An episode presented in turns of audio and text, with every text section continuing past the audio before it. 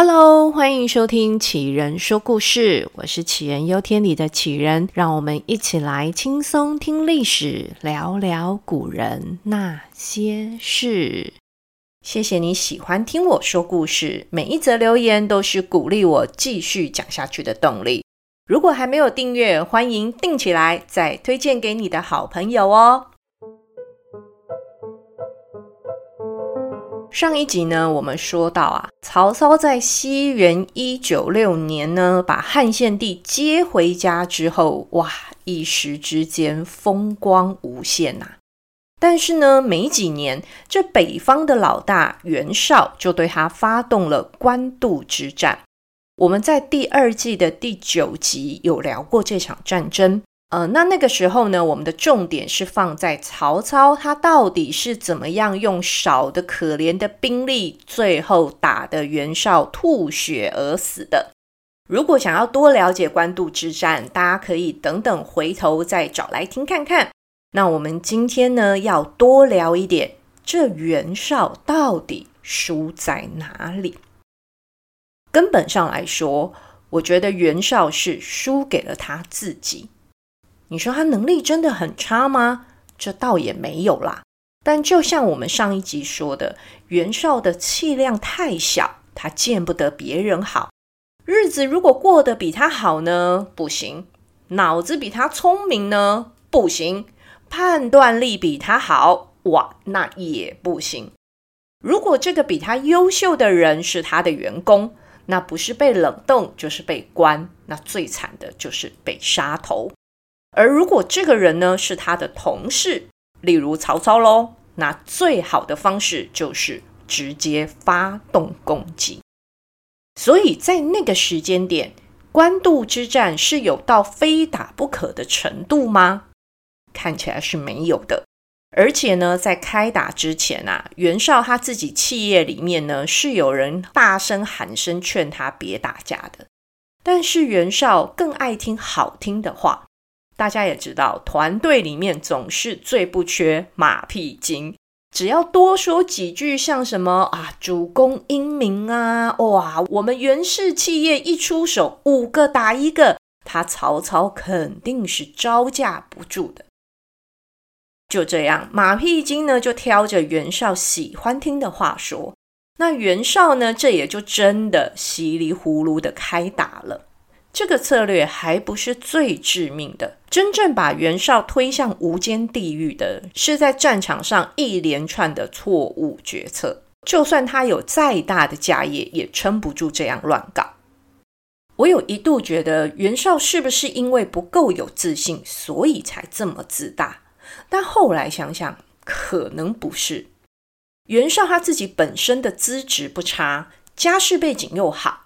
一直以来，他都是人生胜利组，再加上他创业过程还算顺利啦，那旁边呢也不缺吹捧他的人，于是这样的环境就养出了袁绍自以为是、狂妄固执的性格。在袁绍跟曹操一起打董卓的时候，这两个人都有分别对于自己的未来跟目标有过想法。袁绍的想法是啊，他想要先往黄河北边发展，等打下北方之后呢，再往南来争霸天下。他觉得这样应该就可以成功了。而曹操在听完袁绍的想法之后，他也说了自己的看法。曹操说啊，依我看。能够任用天下有才能的人，再加上用正道跟正义来管理指挥这些人，大概就没有做不到的事吧。比起袁绍的远大目标，我们可以感受到，曹操认为拥有人才以及妥善的组织管理，就有机会可以取得天下。或许大家会觉得正道跟正义从曹操的嘴巴里面讲出来，感觉很假。但是在这里，某种程度上，曹操指的是要名正而言顺。也就是说呢，皇帝在谁家里，谁就是正统。只要师出有名，再加上曹老板自身的领袖魅力，当时就有很多有才能的重量级谋士。心甘情愿的来投靠老曹。像是最有名的荀彧、荀攸、郭嘉、陈驭哦，还有啦，那个贾诩也算啦。毕竟呢，是他鼓励张绣来投降曹操。身为张绣军师的贾诩，当然也就会跟着买一送一一起过来啦。而荀彧呢，原本也是在袁绍那里上班的。荀彧是何等聪明的人啊！经过他近距离的观察之后，他猛然发现袁绍真的是越看越不对劲，这个人感觉不是一个可以追随的老板。于是呢，荀彧立马转头，他就出走到当时还不算太有名的曹操这里。曹操在面试荀彧之后呢，立刻抓着人家的小手手说：“荀彧啊，你就是我的张良啊！”嗯，他们可能没有抓小手手啦，但重用荀彧倒是真的。后来呢，荀彧就陪着曹操披荆斩棘。曹操在外头打仗的时候，荀彧就帮他看住大本营。像在官渡之战，曹操的军队是被打到眼冒金星，饿到两眼发昏、迷迷冒冒的时候，曹操给大后方的荀彧写了一封信。他其实就是想问问荀彧说：“啊，我们可不可以不打了，收拾书包回家去吧？”那还好，当时荀彧是一直鼓励他，跟他说：“主公啊，成败就靠这一把了，你可以的，你加油！别忘了，你是迎奉汉献帝的正义一方啊！”所以，我们可以说啊，荀彧是跟着曹操一路苦过来的人。但很可惜，汉高祖刘邦的张良还算有个好结局。但是曹操的荀彧最后却因为跟曹老板的目标渐行渐远而不得善终。那荀彧的这段故事呢，我们以后如果有机会的话，再独立出来聊聊他。那我们现在呢，先回到曹操在那时急需用人的时候，他采取了什么样特殊的政策呢？我们用现在的话说，他的做法简直就是创意满分。他在西元二一零年到二一七年之间，总共发布了三次的求贤令，打破了汉代任用官员的察举制。因为曹操在组建自己团队的初期，他需要大量的人才，而这曹老板呢，又是走实用的路线。他觉得他的员工不需要品格完美无瑕，也不用拿最高的道德标准来检视。重点是这人的能力行不行，能够马上上手才是最重要的。我们要知道，那时候的社会风气是很注重名声跟道德的，但是呢，太过于追求名声跟道德的结果，就是冒出了一堆的假人设。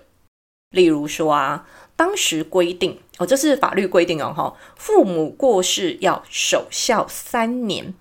这守孝怎么守呢？一般正常的做法是在父母的坟墓附近搭个小茅屋，就住在里面守孝。而守孝期间呢，不能喝酒，不能作乐，也就是不能弹钢琴，也不能唱歌啦。哦，还有一个很重要的，就是不能够跟自己的老婆同房。那也因为这样，那当然也就不会有制造小孩的机会喽。而在东汉末年啊，就有一个非常有名的孝子，他为父母守孝，可是守了二十多年。而且别人是住小茅屋哦，他可不一样。既然要做，我们要孝顺嘛，哈，就做到极致，直接在父母的坟墓里面守孝。那这边有个先决条件，就是古时候的坟墓比较大，我们可以把它简单想成，那就是一个超大的洞穴屋。而这个孝子的行为啊，也让他在当时成为家喻户晓的名人，各政府机关都来表扬他是模范孝子。结果最后的最后，他被爆料出来，实际上呢，这位仁兄是在墓道里享受人生，饮酒作乐，什么都来，甚至在那个守孝的期间，他的孩子都蹦了五个出来了。我们从这个案例就可以知道，当时的社会是有多么的吹捧道德跟品格。那大家也应该就可以了解，为什么我会说曹操的求贤令很有创意了。他完全都是反其道而行。他给人资主管的最高指令就是唯才是举。他要有能力的人，不管他的出身贵贱，不管这世人评价高低。就算是曾经在敌对公司上过班的也没关系。像曹操的大将张辽、张合、徐晃这些，本来都是别人家的。曹操后来用他们呢，用得可顺手了。更甚至，只要能够把事情做好，能够给出好的建议策略，就算不孝、贪钱，甚至有仇也没关系。像张绣就是一个很好的例子。最重要的是，这一些人所具备的能力，要是曹操当下所需要的。而且呢，这曹操他很擅长把人放在对的位置上面。像清廉正直的人呢，就让他们来做人资，挑选公务员；任劳任怨的人呢，就适合去管屯田。所以呢，只要管理得好，不那么完美的员工都可以发挥最大的效用。不过，也不要认为曹操用人就没有道德底线，其实还是有的，只是他手上的那一把尺呢，会随着阶段性的需要抬高或者是拉低。但我自己觉得，这一种做法真的很看最高管理者的那个本事。曾经我有一任的老板跟我说啊，要当个好主管，最重要的能力就是要能抓大放小。重要的项目呢，要用高标准严格监控；而其他不重要的小事呢，哎呀，那就睁一只眼闭一只眼，过得去就好。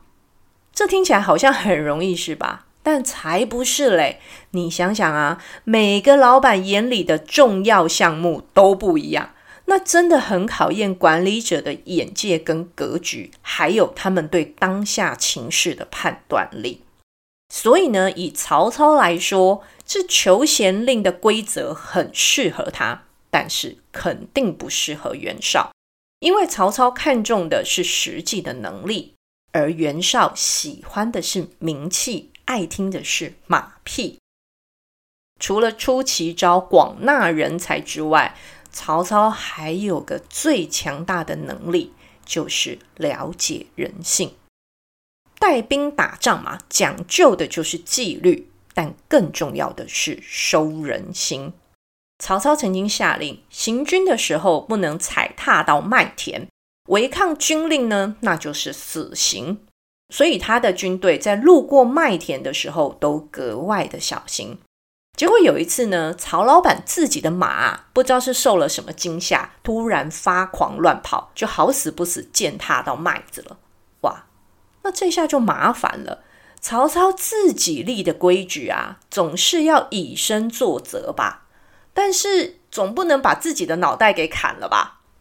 所以最后呢，曹操是把自己的头发割下来作为处罚。以现在来看，这哪算什么处罚啊？剪剪头发，顶多弄得跟狗啃的一样，最多丑一阵子就好了。但是大家要知道，在古代，这叫做坤刑。古代人认为，身体发肤受之父母，不敢毁伤也。把全部的头发或部分的头发剃掉是非常非常耻辱的。所以，这也算曹操在某种程度上最高诚意的以身作则了。而曹操另外一个收买人心的最好案例，就是在打赢官渡之战后，曹操接收了袁绍留下来的那些物资、珍宝跟机密档案。这机密档案里啊，就包含了曹操阵营里面某些人写给袁绍的投降信或者是通敌信。曹操在拿到这些资料之后呢，他是连看都不看。直接一把火烧个精光。根据曹老板的说法，当时啊，官渡之战的时候，他自己都没有百分百把握可以打赢了，更何况是其他人呢？再说了，他看看那个档案柜的大小，哇、哦，这里面的信应该不少啊。那话又说回来了，难不成有写信给袁绍的，就通通都要算是通敌吗？那再者，当下也不是计较这一些事情的时候，所以既然理不清，那就干脆大家重新来过吧。这一把火让真的有写过信的人是衷心感谢曹操的大恩大德啊！要知道，通敌是大罪，不只是自己的脑袋，他后面三族的脑袋都会有事情的。而原本就对曹操忠心耿耿的人呢，更是觉得自己跟了一个好老板，更加死心塌地的跟随他。曹操这一连串的操作讲下来，大家有没有觉得要当一个好老板真的是不太容易的？有能力跟智力是基本的，而且还要会懂得操作人心，跟把人用在对的地方。那大家的老板又是什么样的类型呢？是像曹操的这一种，还是像袁绍的那种款式呢？也欢迎大家留言跟我分享喽。那我们今天的故事就先讲到这里了。感谢收听，希望大家都拥有美好的一天。我们下集再见喽，大家拜拜。